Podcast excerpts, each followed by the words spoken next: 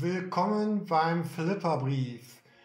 In den drei Versen heute treffen wir auf zwei riesige Themen. Philippa 1, die Verse 12 bis 14. Zum einen geht es hier um die Frage nach dem Zulassen Gottes. Wie kann es eigentlich sein, dass sich Paulus im Gefängnis wiederfindet? Hätte Gott das nicht irgendwie verhindern können oder sollen oder, oder müssen? Paulus war ja für ihn unterwegs, hatte sein ganzes Leben Jesus anvertraut. Und jetzt das. Theologisch nennt man das die Theodizee-Frage. Es ist die Frage nach Gottes Gerechtigkeit und Handeln, gerade im Blick auf das Böse und das Leid und auf die Katastrophen dieser Welt. Und ein zweites großes Thema, was ist eigentlich in meinem Leben meine Bestimmung? Wofür bin ich da? Wofür lebe ich? Oder größer, was ist Gottes Mission für seine Kirche? Und in diesen wenigen Versen hat Paulus diese beiden Themen am Wickelt und er geht sie zunächst einmal sehr praktisch und nicht so sehr theologisch an. Das erste, was auffällt, ist, dass Paulus nicht zerbricht an dem Schweren, was er hier erlebt. Er deutet es für sich und er gibt seinem Erleben eine ganz tiefe Bedeutung. Er sagt nämlich, was ich hier erlebe, ist am Ende gut für das Evangelium. Das kann man nun sicher nicht in jeder Krisensituation von sich sagen, aber hier ist es so. Silvanus sprach davon, eines der Themen im Philipperbrief ist die Freude im Leid. Und Paulus erlebt hier selber, was er in Römer 8, Vers 28 schreibt. Wir wissen aber, dass denen, die Gott lieben, alle Dinge zum Guten mitwirken, denen, die nach seinem Vorsatz berufen sind. Ich denke nicht, dass nun Paulus jeden Tag jubelnd im Gefängnis saß und sagte, Chaka, das ist das Beste, was mir passieren konnte. Danke, ich bin so glücklich darüber, über dieses stinkende, zugige, kalte Gefängnis. So wird das natürlich nicht gewesen sein.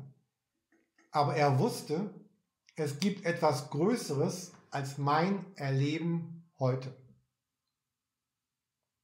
Und das zweite Besondere in diesem Text ist, durch das, was Paulus erlebt, entdecken andere ihre eigene Bestimmung. Sie entdecken, wofür sie und wozu Kirche, wozu Gemeinde eigentlich da ist und sie beginnen Verantwortung zu übernehmen. Andere trauen sich nun auch, von Jesus zu erzählen. Und wirklich stark ist, sie wussten, vielleicht enden wir wie Paulus in einem Gefängnis oder noch schlimmer, in einer Arena. Heute in Europa ist das ja nicht mehr so, aber doch heute an vielen anderen Orten der Welt. Aber diese Bedrohung hatte sie irgendwie nicht abgehalten, jetzt selber aktiv zu werden und von Jesus zu reden. Jesus hat einen sehr wichtigen Auftrag für uns und er verbindet ja diesen Auftrag mit einem Versprechen. In Matthäus 28 sagt Jesus das so. Mir ist alle Macht gegeben im Himmel und auf der Erde. Darum geht hin, macht alle Völker zu meinen Jüngern, tauft sie auf den Namen des Vaters und des Sohnes und des Heiligen Geistes und lehrt sie alles zu befolgen, was ich euch geboten habe. Und siehe, ich bin mit euch alle Tage bis zum Ende der Welt. Jeder Einzelne hat seine eigene Bestimmung darin, seine eigene Aufgabe, seinen Platz. Die Mission der Rettung und Erlösung der Menschen legt Jesus in die Hände genau der Menschen, die mit ihm unterwegs sind. Er will, dass wir hier ganz konkret Verantwortung übernehmen.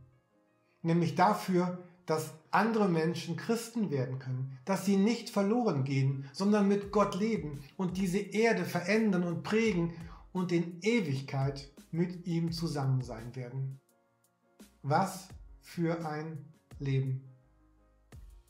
Ich wünsche euch ganz viel Spaß, ganz viel Entdecken, ganz viel Energie im Entdecken, was das für euer Leben bedeutet.